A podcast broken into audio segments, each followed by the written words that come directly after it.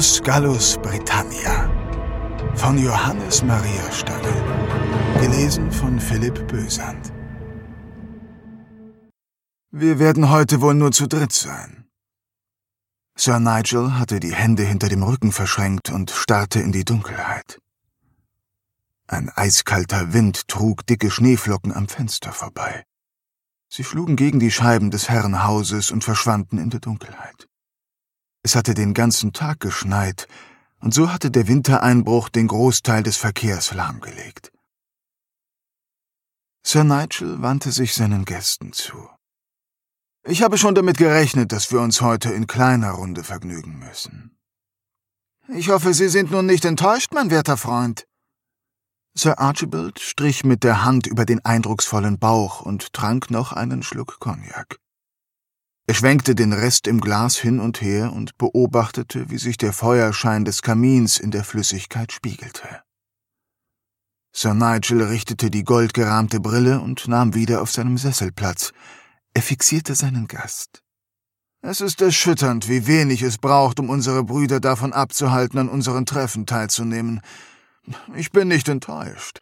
Ich habe jedoch Zweifel, ob alle unsere Mitstreiter unsere Sache so ernst nehmen wie wir. Wenn sie schon ein Schneesturm davon abhält, an unseren Treffen teilzunehmen, was wird dann passieren, wenn wir in die heiße Phase eintreten? Sir Paul, der Dritte im Bunde, ein schlachsiger Mann mit schütterem Haar, griff sich die Karaffe mit Cognac und goss sich einen weiteren Schluck ein. So sind wir nicht beschlussfähig. Es wird wenig Sinn machen, über die anstehenden Projekte zu sprechen. Es ist eine Frechheit. Es war nicht einfach, heute hierher zu kommen, und nun das. Sei unbesorgt. Deine Reise wird nicht umsonst gewesen sein. Wie ich schon sagte, ich habe damit gerechnet, dass heute nur der harte Kern anwesend sein wird. Deshalb habe ich etwas für unser Vergnügen vorbereiten lassen. Sir Nigel klingelte nach seinem Butler. Jebediah?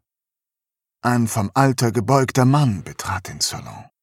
Seine Augen lagen tief in den Höhlen, Gesicht und Hände waren von Altersflecken bedeckt. Sie haben geläutet, Sir? Der Butler verbeugte sich so tief, es sein krummer Rücken zuließ. Sehr wohl, Jebediah. Die Herrschaften und ich sind nun bereit für den angenehmen Teil des Abends. Wie Sie wünschen. Der Butler verbeugte sich erneut, dann verließ er den Salon. Ich bin gespannt, was für heute noch geplant ist. Sir Paul trank einen Schluck Cognac und sah seinen Gastgeber fragend an. Er wird es dir nicht verraten, so wie er es immer macht. Sir Archibald verschränkte die fleischigen Hände vor dem Bauch und lehnte sich in seinem Sessel zurück. Lass dich einfach überraschen. Oder hat dich Sir Nigel jemals enttäuscht? Nein, das hat er nicht. Sir Paul erhob sein Glas und prostete dem Gastgeber zu. Sir Nigel lächelte und nickte seinem Gast wissend zurück. Jebediah schob einen Servierwagen in den Salon. Was immer auf dem Wagen lag, war durch ein helles Tuch verborgen. Der Butler stellte den Wagen kurz vor den Herrschaften ab und trat einen Schritt zurück. Sir Nigel erhob sich und stellte sich an die Stelle, an der noch vor kurzem Jebediah gestanden hatte. Sir Paul, Sir Archibald, ich weiß, wie sehr Sie beide die Jagd schätzen. Nun kann ich Ihnen nicht das Erlebnis einer Safari versprechen, aber ich denke, ich werde die Erwartungen übertreffen. Mein lieber Freund, Sie wollen uns doch nicht dazu bewegen, dass wir diesen wunderschönen Salon verlassen und in diese gottlose Kälte gehen. Sir Archibald hatte sich in seinem Sessel nach vorne gelehnt. Natürlich nicht. Bei diesem Wetter würde ich keinen Hund vor die Tür jagen, vor allem nicht nach dem dritten Cognac. Die Männer lachten. Zu Beginn würde es mir reichen, dass Sie zu mir kommen und mir Ihre Aufmerksamkeit schenken. Die beiden Männer erhoben sich und schlenderten zu ihrem Gastgeber hinüber. Dieser zog mit einer schnellen Bewegung das Tuch zur Seite. Auf dem Servierwagen lagen drei Gewehre und eine Pistole. Wunderschön, entfuhr es Sir Paul. Tun Sie sich keinen Zwang an, Sir Paul. Sir Nigel nahm eines der Gewehre und reichte es seinem Gast. Dieser wiegte die Waffe hin und her, fuhr mit den nackten Fingern über das blank polierte Holz und betrachtete die kunstvollen Verzierungen, filigranen Gravuren und vergoldeten Beschläge. Sir Paul legte mit der Waffe auf die Karaffe auf dem Tisch an, atmete einmal tief durch und senkte das Gewehr. Eine wunderschöne Waffe, ein Kunstwerk, sagte er, ohne den Blick von dem Gewehr in seinen Händen zu lösen. Auch Sie dürfen sich eines der Gewehre nehmen, Sir Archibald. Sir Nigel machte einen Schritt zur Seite, und sein Gast nahm eine weitere der Flinten. Sir Nigel nahm das letzte Gewehr. Damit blieb nur noch ein unscheinbarer Armeerevolver auf dem Servierwagen zurück. Jepediah, kümmern Sie sich um den Rest. Wir können beginnen. Meine Herren, nehmen Sie sich einen Drink und Ihre Gewehre. Es ist Zeit, dass wir uns vergnügen. Jawohl, Sir. Der Butler verbeugte sich und verließ den Salon. Mit einem Cognac und einem Gewehr bewaffnet, folgten Sir Archibald und Sir Paul ihrem Gastgeber. Der Weg führte in den Westflügel des Anwesens durch holzvertäfelte Gänge, an deren Wänden Ölgemälde hingen, die versuchten, die glorreichen Errungenschaften der Vergangenheit einzufangen. Porträts einflussreicher Männer und brutale Schlachtenbilder. Nach kurzer Zeit hatten sie den prachtvollen Bereich des Anwesens hinter sich gelassen und standen vor einer schlichten, grau gestrichenen Tür aus verzogenen Holzbohlen. Wir sind hinter der Küche. Dieser Bereich ist für Gäste normalerweise nicht zugänglich, da wir heute jedoch eine sehr intime Runde sind und ich Sie durchaus als Freunde betrachte, habe ich kein Problem damit, dass Sie hier sind. Sir Nigel schloss die Türe auf und machte Licht. Eine ausgetretene Steintreppe führte in einen altertümlichen Keller. Sie überraschen mich noch jedes Mal, sagte Sir Archibald, als er nach dem Handlauf griff. Ich dachte, ich wüsste, was Sie vorhaben, aber nun muss ich gestehen, dass ich keine Ahnung habe, was da unten auf mich wartet. Oder sollten wir uns etwa im Keller um Ihre Rattenprobleme kümmern? Sir Archibald lachte schallend. Ich verspreche Ihnen, dass sich das Warten lohnt. Und seien Sie unbesorgt. So etwas Langweiliges wie Rattenjagen werde ich Ihnen nicht antun. Sir Nigel ging voraus, gefolgt von Sir Archibald und Sir Paul, der den Kopf einziehen musste. Die Temperatur im Keller fiel empfindlich ab. Hier unten war nichts mehr von dem Glanz des Anwesens vorhanden. Sir Nigel führte sie durch grob gehauene und weiß gekalkte Gänge, bis sie einen kleinen Torbogen erreicht hatten. Wir sind da. Sir Nigel schob einen schweren Vorhang zur Seite und öffnete den Blick in ein Kellergewölbe, das sich von der Größe nicht hinter dem Salon verstecken musste. Drei Stufen führten auf ein aus schweren Holzbohlen gezimmertes Podest. Zwei Meter unter ihnen befand sich ein quadratisches Karree mit knapp zehn Metern Durchmesser, auf dessen Stirnseite ein kleines Tor eingelassen war. Am Rand des Podestes stand ein Tisch mit drei Gläsern, einer Karaffe, einer kleinen Glocke und drei Geldbündeln.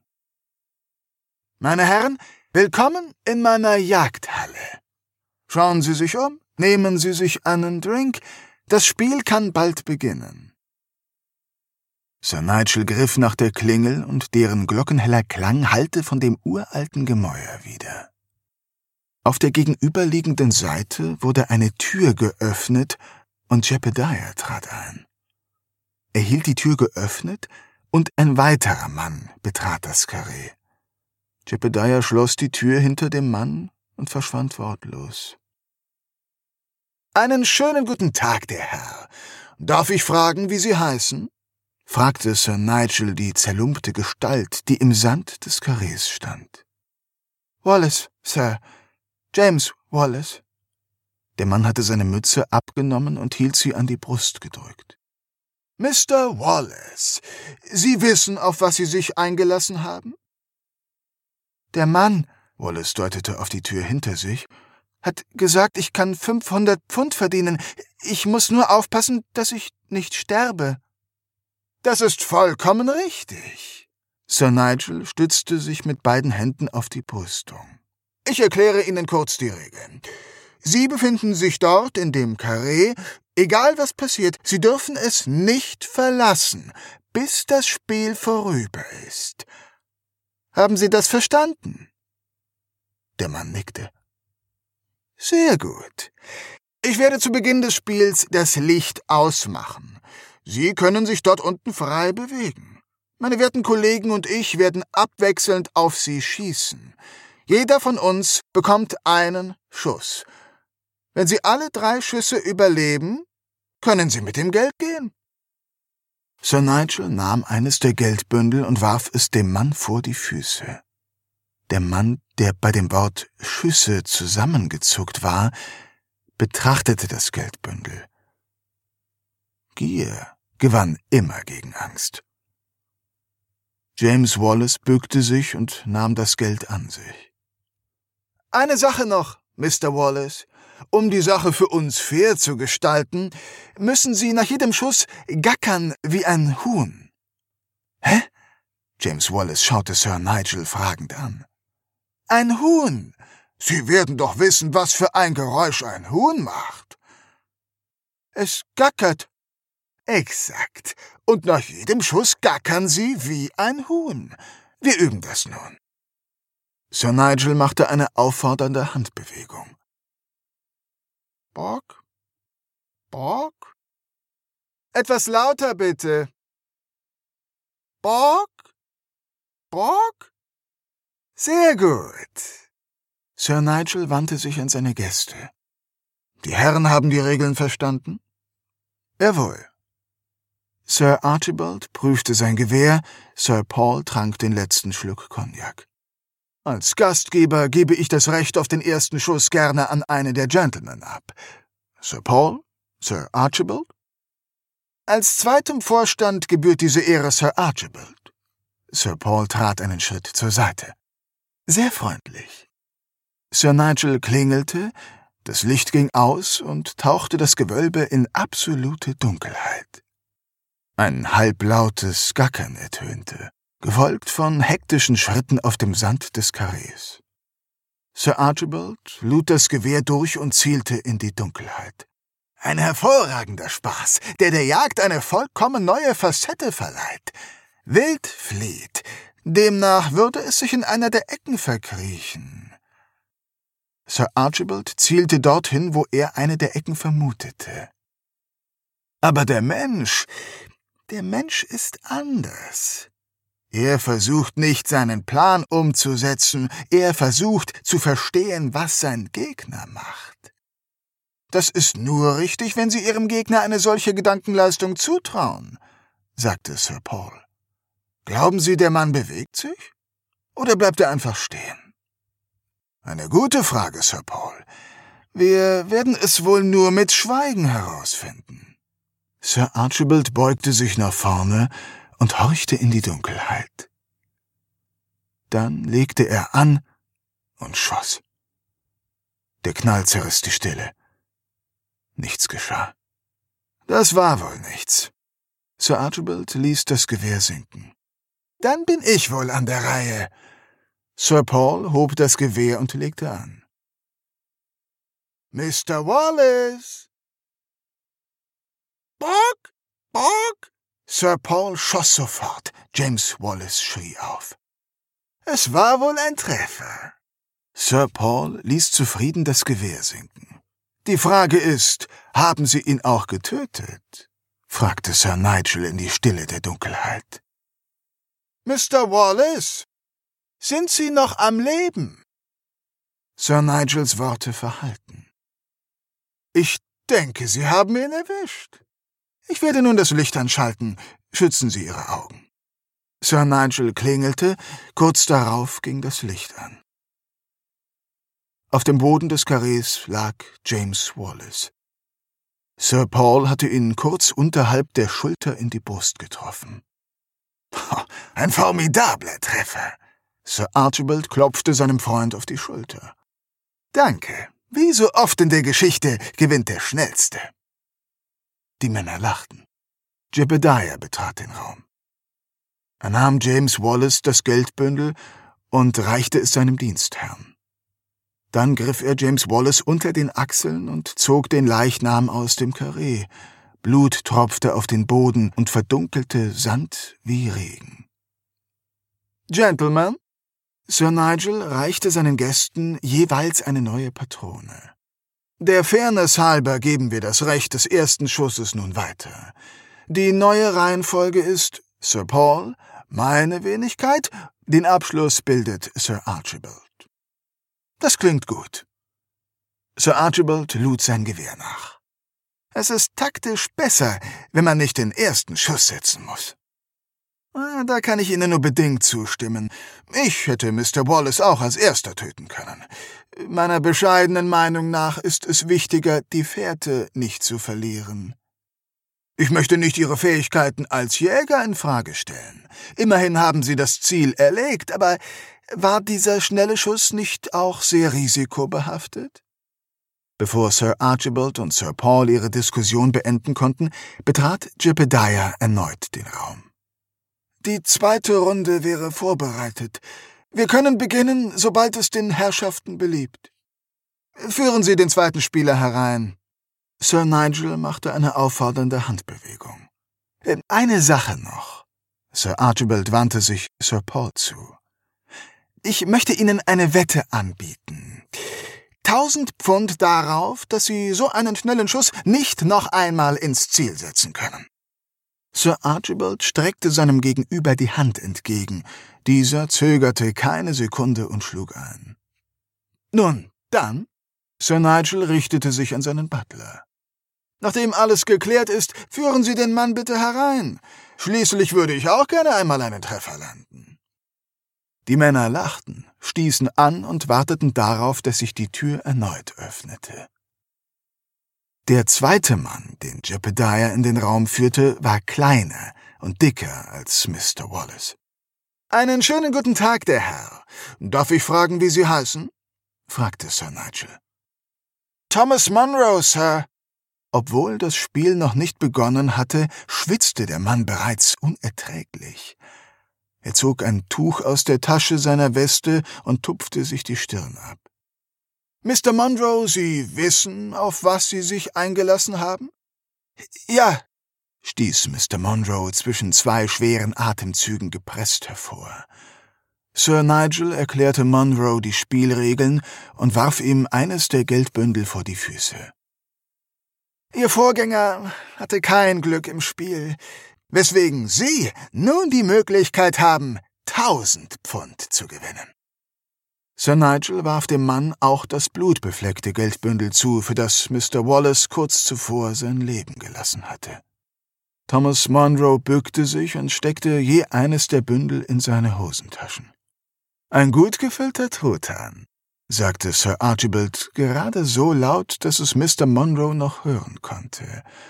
Bis auf ihn lachten alle. Nun dann! Sir Nigel klingelte, das Licht erlosch und der Gastgeber legte an. Mr. Monroe, sind Sie bereit? Ein halblautes Gackern ertönte aus einer der Ecken. Es war schwer zuzuordnen, und so verzichtete Sir Nigel darauf, einen schnellen Schuss abzugeben. Er schloss die Augen und konzentrierte sich. Mr. Monroe atmete schwer. Sir Nigel zielte und schoss. Ein Schrei war zu hören, jedoch kein Aufschlag auf dem Boden. Ah, ich denke, das war kein Treffer. Sir Nigel stellte das Gewehr ab. Mr. Monroe? Sir Paul hatte das Gewehr bereits im Anschlag. Bock, Bock, Bock, Bock! Sir Paul schoss sofort. Wieder ein erschreckter Schrei und schnelle Schritte. das war wohl nichts. Sir Archibald lachte erfreut. Sie können mir die tausend Pfund gerne zum nächsten Clubtreffen mitbringen. Ich werde Ihnen nun zeigen, wie ein richtiger Jäger so eine Sache angeht. Ich bin gespannt, gab Sir Paul pikiert zurück. Mr. Monroe, sind Sie bereit?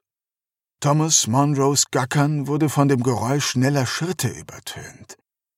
Wie ich sehe, haben Sie dazugelernt. Sir Archibald ließ sich nicht aus der Ruhe bringen. Er wartete geduldig, bis es wieder still geworden war. Erst dann hob er sein Gewehr, lehnte sich weit über die Brüstung, horchte in die Dunkelheit und drückte ab. Dem Knall folgten kein Schrei und kein Stöhnen, sondern nur ein dumpfer Aufprall, wenige Schritte von dem Podest entfernt. Sir Nigel klingelte und das Licht ging an. Das war ein Volltreffer! Sir Archibald schlug sich zufrieden auf die massive Brust. Die Kugel hatte Mr. Monroes halben Kopf weggerissen. Es war durchaus eine clevere Idee, sich so nah bei uns zu verstecken. Er war fast schon im toten Winkel. Nur hat der Mann viel zu laut geatmet. Es war ein leichtes, seine Position zu bestimmen. Stellen Sie Ihr Licht nicht unter den Scheffel, Sir Archibald. Das war ein fulminanter Treffer. Ein Kopfschuss unter diesen Bedingungen ist eine Leistung, die sich nicht als reines Glück abtun lässt. Sir Nigel schenkte seinen Gästen noch einen Cognac ein, während sich Jebediah mit Mr. Monroes massivem Körper abmühte. Blut und Hirn verteilten sich auf dem Boden des Karrees und hinterließen eine widerliche, dunkle Spur. Schwer atmend erreichte der Butler die Tür, er stieß sie auf und legte die Leiche des Mannes kurz hinter dem Eingang ab. Dann brachte er die tausend Pfund zu seinem Dienstherrn zurück. Jebediah, sei so gut und mach noch ein bisschen sauber. So können wir beim besten Willen nicht unseren letzten Mitspieler empfangen. Der Butler verbeugte sich und erschien kurz darauf mit einem Besen, einer Schaufel und einem Eimer. Er kehrte die blutigen Überreste zusammen und schaufelte die Klumpen in den Eimer. Anschließend kehrte er etwas trockenen Sand über die Stelle, an der Mr. Monroe gestorben war. Viel besser. Die Herren haben noch genug zu trinken? Sir Paul und Sir Archibald nickten. Jebediah? Jawohl, Sir. Der Butler verließ das Karree und führte keine Minute später den letzten Mitspieler des Abends in die Arena. Im Vergleich zu seinen Vorgängern war dieser im besten Alter, jung und dynamisch. Sir Nigel schätzte ihn auf Ende zwanzig, nicht viel jünger als seine eigenen Kinder.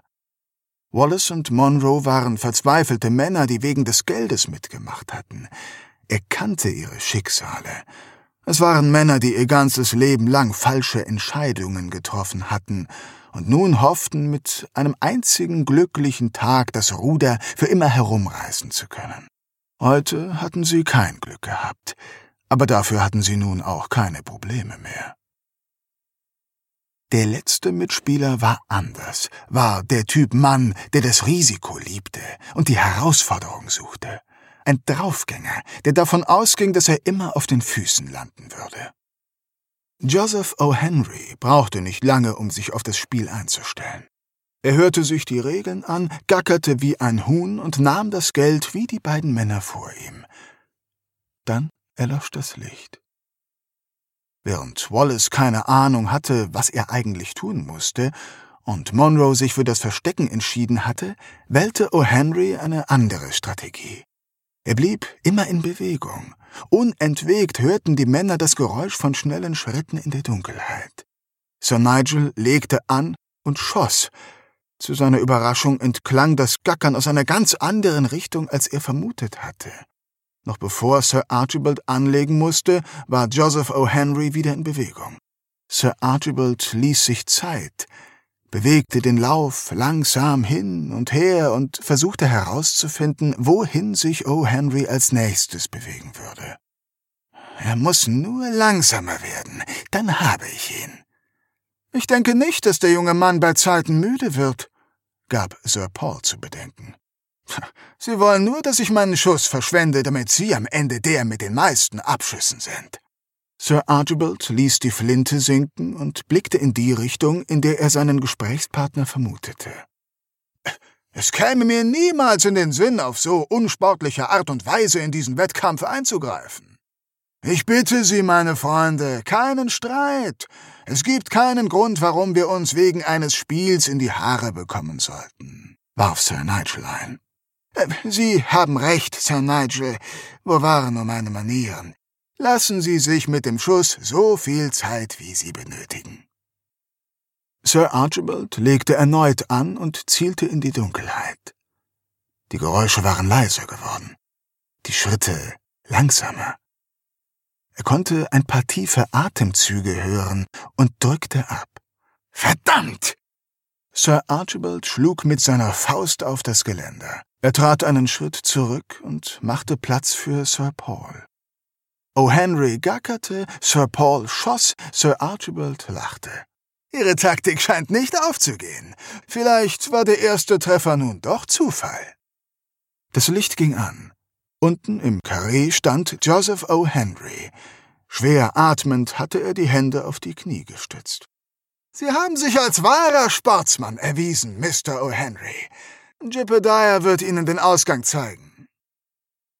Der Butler näherte sich dem jungen Mann von hinten, zog den Armeerevolver und schoss Joseph O. Henry aus nächster Nähe in den Hinterkopf. Dieser brach zusammen und stürzte zu Boden. Vielen Dank, Jebediah. Sie dürfen die 1500 Pfund behalten als Aufwandsentschädigung. Der Butler verbeugte sich. Und Sie, meine Herren, haben sicher Hunger. Im Salon sollte nun etwas zu essen angerichtet sein.